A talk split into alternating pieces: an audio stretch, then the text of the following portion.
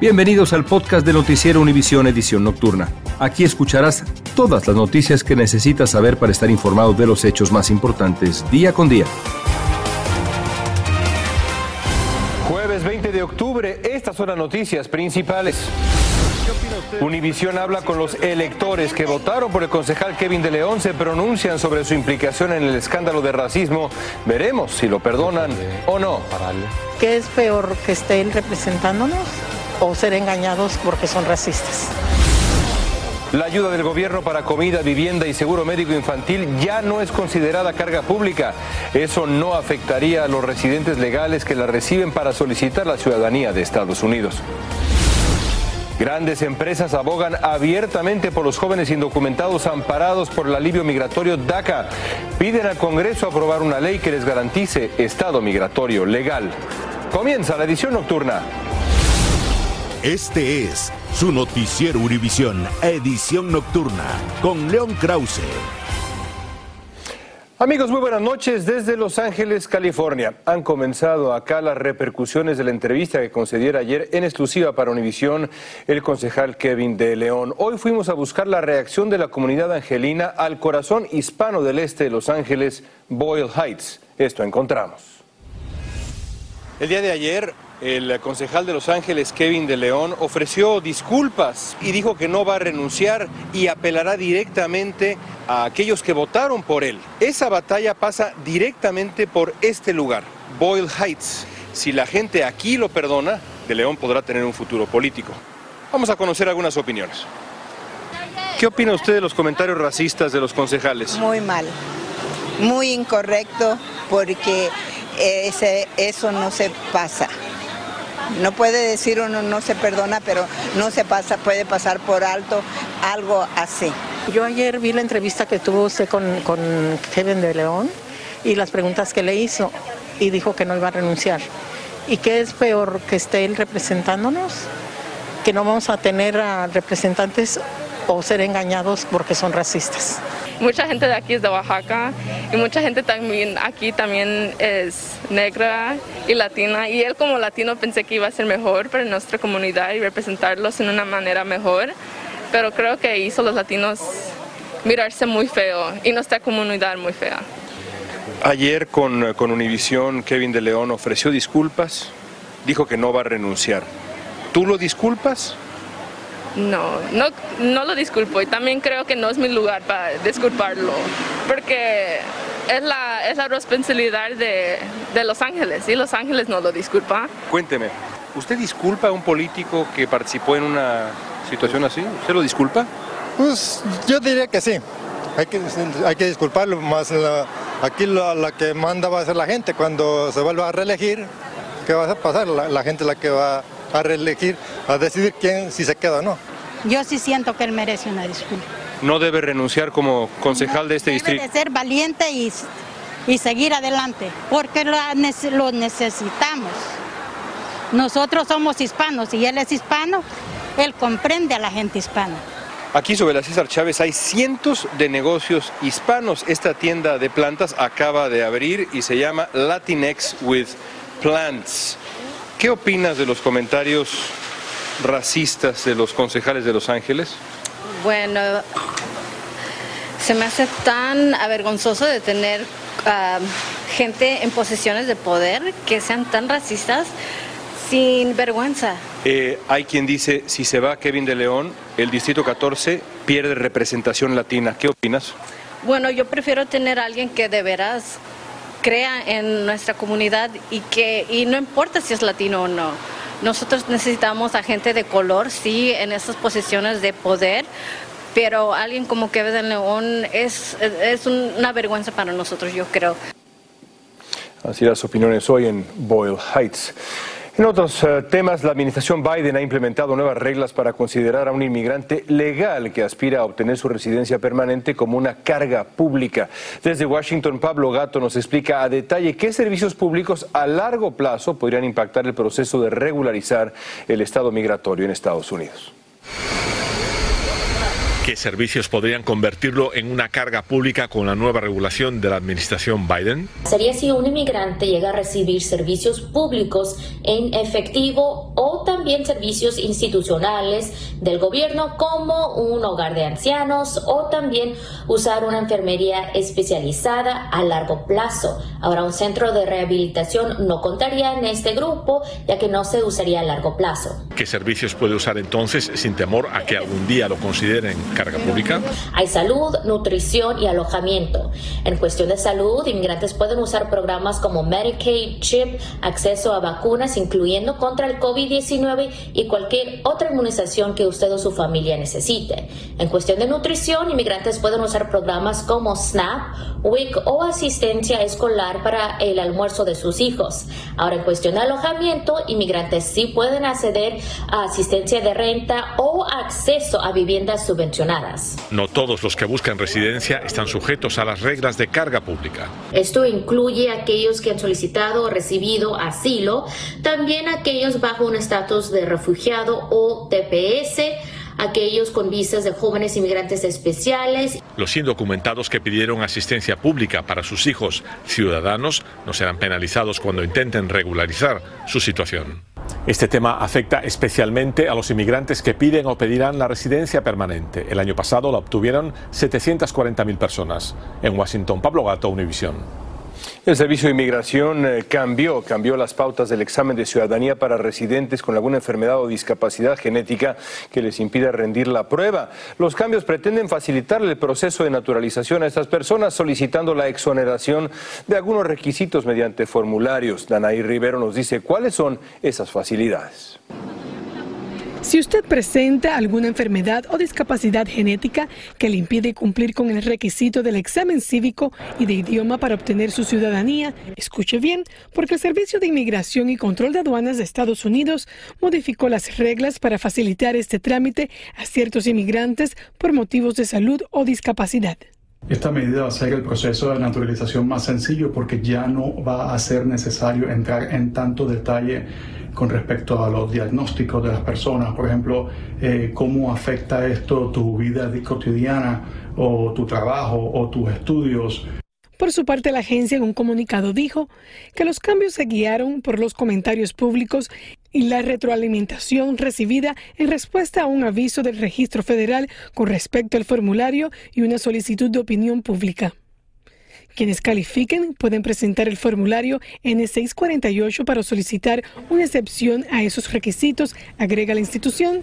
Este debe ser completado y certificado por un profesional médico, algo antes requerido pero con algunos cambios el médico va a tener menos información que, que, dar al, servicio de inmigración y el paciente tiene un camino más corto con solo el diagnóstico y la justificación del diagnóstico. Anteriormente había que, había que pasar por un proceso eh, con un neuropsiquiatra, neuropsicólogo eh, eh, y otras especialidades para que todos comprobaran y de una forma más compleja cómo ese paciente no podría aprender cosas nuevas.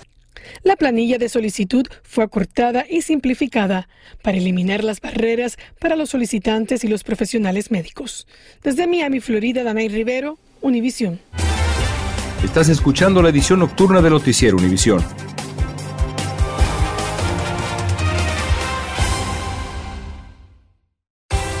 Continuamos con el podcast de la edición nocturna de Noticiero Univisión. Y esto es importante. Varios pesos pesados de la industria estadounidense se unen a la gran cruzada migratoria en favor de los llamados Dreamers, los soñadores. Empresas tecnológicas, grandes cadenas de tiendas son algunas firmas que abogan por mantener vigente el alivio migratorio DACA para jóvenes indocumentados. Piden abiertamente al Congreso Federal hacer algo por ellos ante la presión judicial republicana para eliminar el programa. Dulce Castellanos tiene la historia para ustedes. A nombre de miles de empresas estadounidenses que representan todos los sectores de la fuerza laboral, la Coalición para el Sueño Americano envió una carta a los líderes del Congreso para que tomen acciones que beneficien a los soñadores. Ya era necesario, ¿verdad? Es necesario que todos los que están a favor y que nos apoyen como inmigrantes, que salgan este, sin miedo a decir que nos apoyan y que salgan a decir que somos necesarios. Entre las empresas más grandes está Apple, Hilton, Meta y Amazon, que están alertando sobre una posible crisis laboral si los Dreamers no son protegidos. La escasez de trabajadores será peor para Estados Unidos si a los cientos de miles de empleados esenciales les quitan su posibilidad legal de mantenerse ellos y a sus familias. Perder su estabilidad financiera es precisamente lo que le roba la paz a Zoila Rodríguez, beneficiaria de DACA. Tengo trabajo gracias a DACA, tengo un permiso para poder trabajar el, dinero y, lo que traigo a, mi casa es para mis padres y para poder sostenernos, ¿verdad? Y poder sobrevivir. Los soñadores no pierden la esperanza a pesar de que el programa nuevamente se encuentra en limbo luego de la decisión de la Corte de Apelaciones que revirtió el caso a un tribunal de Texas porque no se ha quitado el programa completamente, pero al mismo tiempo pues eh, nos impacta porque es ah, algo que nos ah, impacta mentalmente al saber si vamos a tener o no DACA mañana. En Los Ángeles, Dulce Castellanos, Univisión. Y un juez de Las Vegas dictó este jueves sentencia contra dos adolescentes que se declararon culpables de asesinar a Daniel Halseth y los condenó a cadena perpetua con posibilidad de libertad condicional. Los investigadores dicen que la pareja apuñaló a Halsett más de 70 veces y metió su cuerpo en un saco de dormir antes de prenderle fuego y los fiscales concluyeron la presentación de alegatos en el juicio contra un hombre de Wisconsin acusado de matar a seis personas y herir a decenas más cuando atropelló con su camioneta a los asistentes en un desfile navideño. Los fiscales le dijeron al juez que están cansados de que el acusado ponga en duda su ética mientras lucha por defenderse sin ayuda de abogados. Darrell Brooks enfrenta 76 cargos, incluidos seis cargos por homicidio. Vanessa Martin, hermana del cantante Ricky Martin, desmintió a su hijo de que presuntamente su tío lo agredió sexualmente, provocando una serie de procesos judiciales desde hace varios meses ya. La objeción la proveyó José Andreu Fuentes, uno de los tres abogados de Ricky Martin, luego de que la hermana del cantante proveyera ante una jueza del Tribunal de Primera Instancia de San Juan mensajes de textos de parte de su hijo. Bares y discotecas de Nueva York empezaron a recibir gratuitamente inhaladores de naloxona en la lucha contra el aumento de sobredosis de drogas en la ciudad. La naloxona neutraliza los efectos de una sobredosis y ayuda a restablecer la respiración normal. Esta estrategia responde a una alarmante proyección de que cada siete horas un residente de Nueva York puede morir de sobredosis. Impresionante cifra. Blanca Rosa Vilches nos amplía. El paquete de emergencia se encontrará en el mismo lugar destinado a salvar vidas de los clientes en caso de que sea necesario. Allí podrán tener acceso a naloxona, una medicina en inhalador para prevenir muertes entre los que abusan de sustancias tóxicas. Puede pasar al frente de tu negocio, no necesariamente dentro de tu negocio, y se le podría salvar la vida a una persona teniendo estos paquetes dentro de tu establecimiento. Las muertes por exceso de opioides y otros tipos de drogas se han incrementado en un 14% en todo el estado de Nueva York, así como los ingresos a las salas de emergencia por sobredosis aumentaron en un 25%. El alcalde de la ciudad, Eric Adams, al firmar la ley, dice que se trata de salvar vidas y que distribuir gratuitamente la medicina naloxona en los bares y restaurantes revierte los efectos de una sobredosis que mató ya a 700 personas este año en la ciudad. Siento que eh, no estamos eh, preparados porque hay personas que pueden estar muy ah, intoxicadas y no pueden verse intoxicadas. La municipalidad dice que entrenará al personal de los bares y restaurantes para utilizarla. Podemos tener confusiones, puede ser que alguien está enfermo, puede tener un ataque de asma o simplemente puede tener otras alergias la responsabilidad es muy grande, dicen los propietarios de bares. Dicen también que están dispuestos a aceptarla, siempre y cuando la ciudad también se comprometa a entrenarlos adecuadamente. En Queens, Nueva York, Blanca Rosa Vilches, Univisión. Y hablando de la crisis por drogas que padece Estados Unidos, hay una enorme preocupación entre padres y autoridades porque ya se acerca el, pues el Día de las Brujas, el Halloween, y se teme que el mortal fentanilo puede estar entre los dulces que piden los niños en la calle. Guillermo González nos amplía. El mortal fentanilo que está entrando a raudales por la frontera sur podría camuflarse entre los dulces que reciban sus niños este Halloween. Se llaman arcoíris y son nada más y nada menos que veneno en forma de golosina. Estas pastillas están inundando las calles de muchas ciudades en los Estados Unidos. Los expertos dicen que el fentanilo es 50 veces más poderoso que la heroína y 100 veces más potente que la morfina. Detiene la respiración en cuestión de segundos y puede llevar a quien lo consume incluso a la muerte. Mi hijo está sufriendo esas secuelas porque le agarran ataques, no puede respirar. Y frustrante que, haya terminado en un hospital y en, y en el cementerio. La policía y los expertos en salud hacen varias recomendaciones para evitar que sus hijos sean víctimas del mortal fentanilo cuando salgan a pedir sus dulces. Nunca deje a sus niños solos, vigile muy de cerca lo que reciben, lleve consigo una linterna, evite el uso de máscaras. Este padre dice que es algo que puede afectar a cualquier familia. Nunca jamás pensé que mi hijo iba a fallecer por un envenenamiento de fentanilo. La policía cree que ahora mismo hay millones de pastillas de fentanilo arcoíris como estas circulando en escuelas y calles. Solo 2 miligramos de fentanilo son mortales para cualquier ser humano y solo en Los Ángeles han sido confiscados más de 50 kilos de esta droga y cada kilo puede matar a medio millón de personas, según dice la policía. Regreso contigo. Hay que tener mucho cuidado, gracias Guillermo. Y en nuestra cápsula diaria, con miras a la participación de México en el Mundial de Qatar 2022, hoy vamos a advertirles a los aficionados de la selección mexicana que la selección de Arabia Saudita, cuando enfrente a México, pues va a jugar como en su casa, porque es un país vecino muy cercano a Qatar, vean.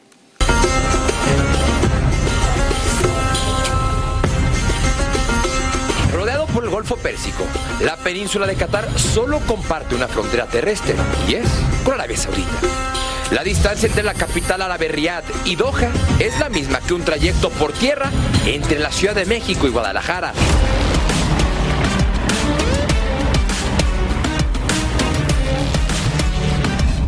De Riyadh a Doha el automóvil eh, pueden ser cinco horas, vamos a decir que cuatro horas de Riyadh a las ciudades más importantes de la región este, que es Dammam y al En las pasadas Copas del Mundo, los mexicanos abarrotaron las tribunas. Al parecer, esta vez, la historia será distinta. ¡México! ¡México!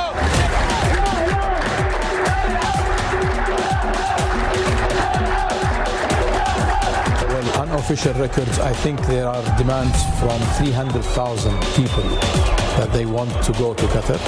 As of now, uh, I know that this number will go will, will increase. Por primera vez en la historia, la Copa del Mundo llega al mundo árabe, mismo que se convulsiona previo el arranque de la misma.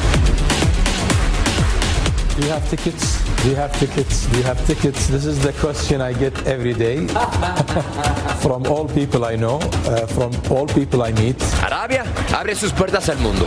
Todo aficionado que cuente con Haya Card podrá ingresar a su territorio sin necesidad de visa y podrán hospedarse en este país. Gracias por escucharnos. Si te gustó este episodio, síguenos en Euforia, compártelo con otros, públicalo en redes sociales y déjanos una reseña.